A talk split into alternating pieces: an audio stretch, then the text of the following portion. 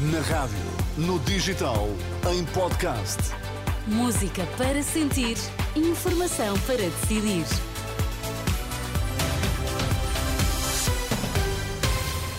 Notícias para ouvir agora na Renascença. Vamos saber quais os títulos em destaque. Boa noite. No debate da tarde desta terça-feira, a líder do PAN e o líder da CDU discutiram o tema da saúde. PSP detém três suspeitos de matar jovem à facada em Alverca. Líder do PAN considera inadmissível a existência de listas de espera no Serviço Nacional de Saúde por preconceito ideológico. No debate da tarde desta terça-feira, na RTP3, com o líder da CDU, Inês Souza Real admitiu que as parcerias público-privadas podem ser uma solução, mas apenas no curto prazo. Neste caso, as nós PPP fazem que ninguém sentido? deve ficar numa lista de espera por uma questão de preconceito ideológico. E como tal? E, portanto, e como tal, se não, se não houver uma opção, a médio, a curto prazo, que essa poderá ser uma alternativa, mas essa não é a solução para o SNS. O SNS tem que ser robustecido Aqui é, portanto, mais de um recurso ano. às PPP. E, portanto, não é às parcerias então. público-privadas. É, de facto, garantir que o Estado suporta a intervenção uh, no privado e não estar a deixar os hospitais nas mãos das parcerias público-privadas, o que é completamente diferente. Mas Agora, o recurso ao privado para eh, resolver a situação caso, imediata. A canalização. Do lado do PCP, Paulo Raimundo afirma que não há falta de médicos e enfermeiros em Portugal, existem profissionais suficientes, mas não querem estar no SNS.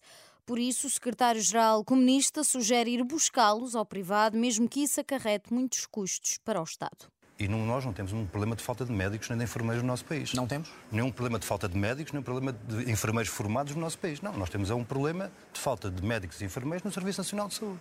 Esta é a questão. Ora, se isto é assim, o que é que nós precisamos de fazer? Desde logo, duas coisas. É acarinhar e reter e respeitar os, os médicos, enfermeiros e técnicos no Serviço Nacional de Saúde e criar as condições para que outros que estão hoje noutros setores possam vir para o Serviço Que outros setores? Está a falar do privado? No privado, por exemplo. Isso significaria ou, ou muitos, muito muitos, mais dinheiro do Estado a pagar aos, aos, médicos e enfermeiros, é isso? Mas qual é a alternativa que temos? Continuar neste caminho de desmantelamento do Serviço Nacional de Saúde? É essa a alternativa uh, da nossa parte? Mas acha é essa.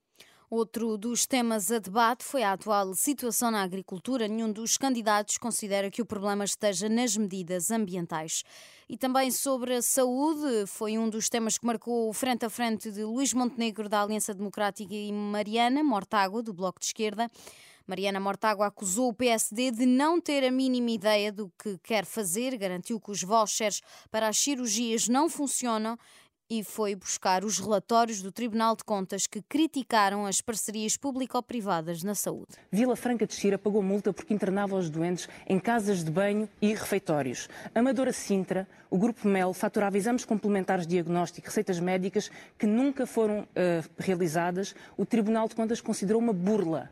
Mas é isto que o PSD quer. Está tudo melhor. Quer entregar agora, a saúde é? a quem vai burlar a saúde, cobrar mais, e no dia em que o plafond acaba, é para o público que vão enviar os doentes. Só que o público não terá médicos, porque, entretanto, a grande proposta da AD é que todos os médicos vão para o privado pagos com os cheques.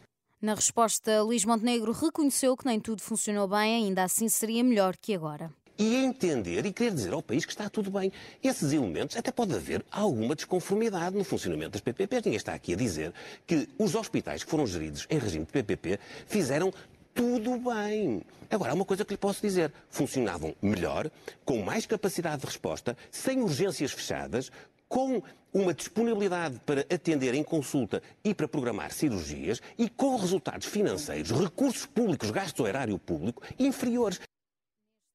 Neste debate na TVI, Luís Montenegro discordou ainda das propostas do Bloco para a habitação. A Direção-Geral da Saúde confirma a existência de um novo caso de sarampo na região norte de um homem de 29 anos que está clinicamente estável e que foi associado a outro caso identificado anteriormente. Desde o dia 11 de janeiro foram confirmados sete casos de sarampo no país, dois na região de Lisboa e Val do Tejo e cinco na região norte. Um jovem com idade entre os 20 e 25 anos foi morto esta terça-feira à facada na via pública em Alverca, no distrito de Lisboa, disse a PSP à Lusa. Três suspeitos foram agora detidos. O alerta foi dado por volta das 4h20 da tarde e a vítima foi assistida pelas equipas de socorro, mas o óbito foi declarado no local.